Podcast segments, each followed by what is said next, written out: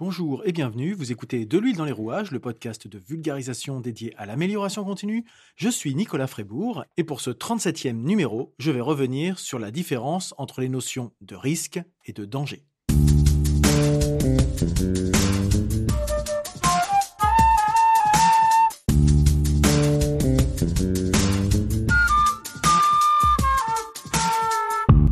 Cette problématique, c'est un sujet que je retrouve régulièrement dans le cadre de mes interventions au sein des entreprises, mais aussi pour des, discussions quotidiennes. Et il s'agit de la difficulté rencontrée à différencier un danger d'un risque.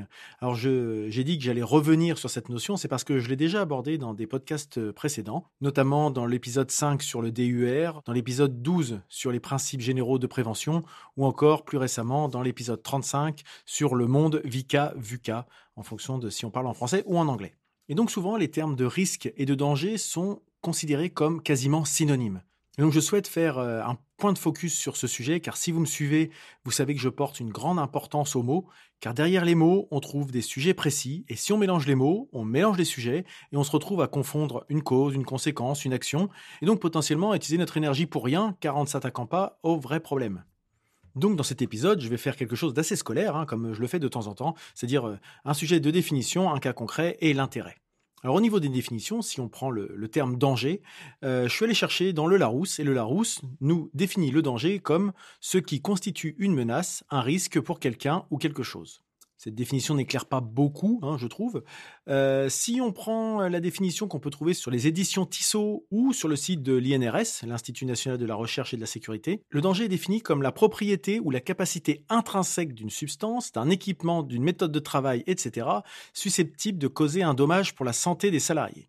Le danger est présent dans les situations de travail, c'est un élément qui a un caractère dangereux, indissociable de son existence. Le dommage, c'est un événement non souhaité, pour euh, si on doit vraiment avoir tout le vocabulaire et toutes les définitions qui vont bien. Pour simplifier, finalement, un danger, c'est une situation euh, dangereuse qui existe en tant que telle. Elle est là, quoi qu'il se passe autour de nous, elle est là. Je reviendrai un petit peu plus tard tout à l'heure. Et à titre de comparaison, le risque, si je dois reprendre la définition également trouvée dans le Larousse, c'est une possibilité, la probabilité d'un fait. Alors encore une fois, ça reste assez vague et évasif. Donc je suis allé me tourner plutôt vers la norme ISO 31000 que j'ai déjà citée, qui nous dit que le risque, c'est l'effet de l'incertitude sur des objectifs. Et là, on commence déjà un petit peu plus à préciser ce vers quoi on veut aller. C'est-à-dire qu'un risque, souvent, on le voit comme un côté négatif, mais euh, dans le cas absolu, un risque, c'est l'effet de l'incertitude, donc ça peut aussi être une opportunité si on extrapole. Alors dans le cas qui nous préoccupe principalement, souvent quand on met en perspective danger et risque, c'est plutôt qu'on s'oriente sur des sujets de santé sécurité au travail. Et donc là encore, je suis allé sur l'INRS qui a donc plutôt une orientation spécifique santé sécurité au travail. Et sur le site, le risque est présenté comme l'éventualité d'une rencontre entre l'homme et un danger auquel il est exposé. Vous voyez un petit peu se dessiner finalement le contour qu'on peut mettre en place dans la différenciation danger-risque puisque je le disais tout à l'heure, un danger, c'est quelque chose qui existe de façon intrinsèque. Et le risque, c'est finalement le fait de mettre en situation quelqu'un ou quelque chose face à ce danger. Et donc, un danger, c'est la propriété finalement intrinsèque. Et donc, le risque, c'est le résultat de l'exposition à un danger. Ça explique qu'on met souvent en lien le risque comme la conséquence d'un danger et d'une exposition. Et donc, le management du risque, c'est un outil pour contrôler les menaces et les effets négatifs et pour mettre à profit les opportunités et les effets positifs dans un sens un petit peu plus large que la santé, sécurité au travail, même si dans le management de la santé et de la sécurité au travail, on aborde aussi la partie opportunité. Euh, les risques n'étant plus uniquement le côté euh, que je viens d'évoquer, c'est-à-dire l'exposition à un danger. Et donc potentiellement quelque chose de négatif. Il y a la possibilité d'identifier par le management des risques des opportunités d'amélioration du système de management de la santé sécurité au travail, comme pour le management de l'environnement ou le management de la qualité. Alors ce que je viens de vous présenter, c'est la théorie. Maintenant, vous attendez peut-être des cas concrets, ou plutôt en tout cas des exemples. Alors un cas concret, par exemple, que je pourrais vous citer, moi je viens du, monde du BTP, comme je, l'ai déjà dit, donc forcément un des premiers sujets qui nous vient en tête quand on travaille dans, dans le BTP, c'est le danger lié au travail en hauteur, qui entraîne un risque de chute et qui aurait pour dommage une blessure grave, voire un décès. Voilà, vous voyez un petit peu l'enchaînement et la différenciation finalement des choses. Le danger de la hauteur est bien présent. Par contre, le risque de chute, forcément, il est de plus en plus important et l'exposition est de plus en plus importante finalement au fur et à mesure qu'on monte. Quand on est au rez-de-chaussée, sur le bâtiment, il y a très peu de risques. Plus on monte, plus c'est dangereux. Et auquel cas, il faut limiter euh, le risque de chute et les dommages peuvent être de plus en plus importants au fur et à mesure que l'on monte dans les étages. Et donc, si on ne peut pas supprimer le danger, on peut en revanche agir sur le risque en mettant en place des protections collectives de type euh, garde-corps. Hein, c'est ce que vous voyez souvent sur les chantiers, hein, vous savez, avec les, lisses, les sous-lisses et puis les plaintes qui évitent euh, à la fois aux personnes de basculer, mais aussi d'éviter de faire tomber des pièces euh, qui sont retenues par les, par les plaintes lorsqu'on travaille en hauteur. Un marteau qui tomberait, qui serait retenu par la plainte. Voilà, par exemple. Mais lorsqu'on ne peut pas mettre en place de protection collective, ce qui arrive le moins possible, on essaye de tout faire pour l'éviter, il est possible de mettre des EPI. Et je reviens encore une fois sur le, sujet des, principes généraux de prévention, ces principes qui euh, demandent de privilégier les protections collectives vis-à-vis des équipements de protection individuelle, les EPI. Mais dans certains cas, on n'a pas le choix. Cela vient se compléter ou de temps en temps se substituer dans le cas de travaux en hauteur, notamment pour des sujets d'impossibilité de, de, mettre en place quelque chose de pérenne ou de suffisamment sécurisé. Dans ce cas-là, on va avoir, par exemple, pour le même risque de travail en hauteur, des harnais anti-chute. On peut aussi limiter l'exposition au danger, hein, bien sûr, euh, puisque plus on est exposé au danger, plus on a de chances, de probabilité en tout cas, d'avoir des dommages. Donc euh, voilà, en limitant, euh, plus, on, plus la fréquence est élevée, plus on augmente le risque finalement. Alors là, je parlais du, monde du BTP, mais c'est valable dans tout type d'activité, par exemple l'industrie automobile.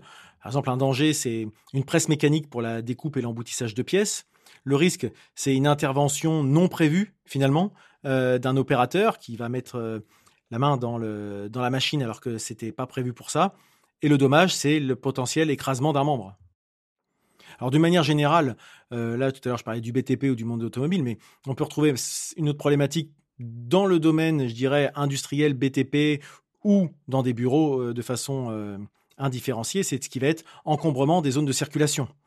Euh, qui va être un danger, avec le risque de chute de plein pied et comme dommage une entorse, euh, des contusions, voire pire. Et euh, souvent, ça fait un petit peu rigoler les chutes de plein pied. Ah ouais, il a trébuché, elle a trébuché, ah, c'est pas marché, etc. Sauf que c'est l'un des plus gros risques d'accident dans le monde professionnel. Hein. On tombe, on se fout la cheville, on se retourne le genou, on se casse un poignet, on se cogne la tête contre un meuble.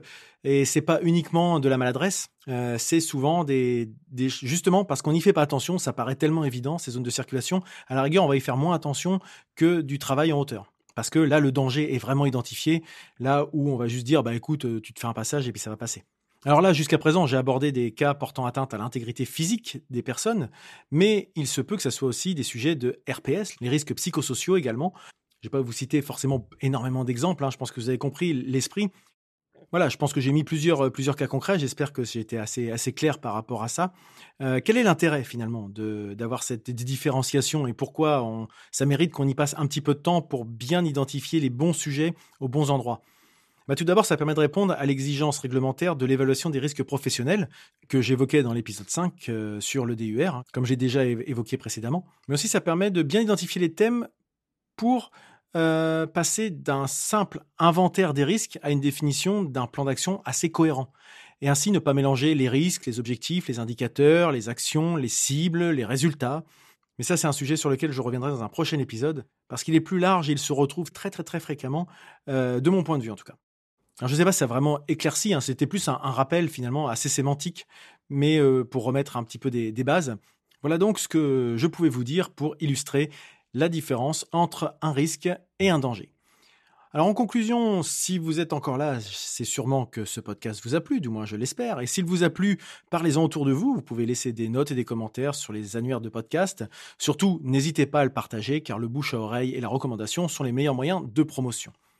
Vous pouvez me suivre en vous abonnant à ce podcast sur votre application de podcast préférée ou directement sur le site de l'huile-dans-les-rouages.fr, site sur lequel vous pourrez vous abonner à la newsletter hebdomadaire dédiée à l'amélioration continue. Sur les réseaux sociaux, Facebook, Twitter, Instagram et LinkedIn, vous pourrez trouver de l'huile dans les rouages. Et enfin, n'hésitez pas à me répondre ou à me poser des questions sur les réseaux sociaux ou via le site de l'huile dans les rouages.fr.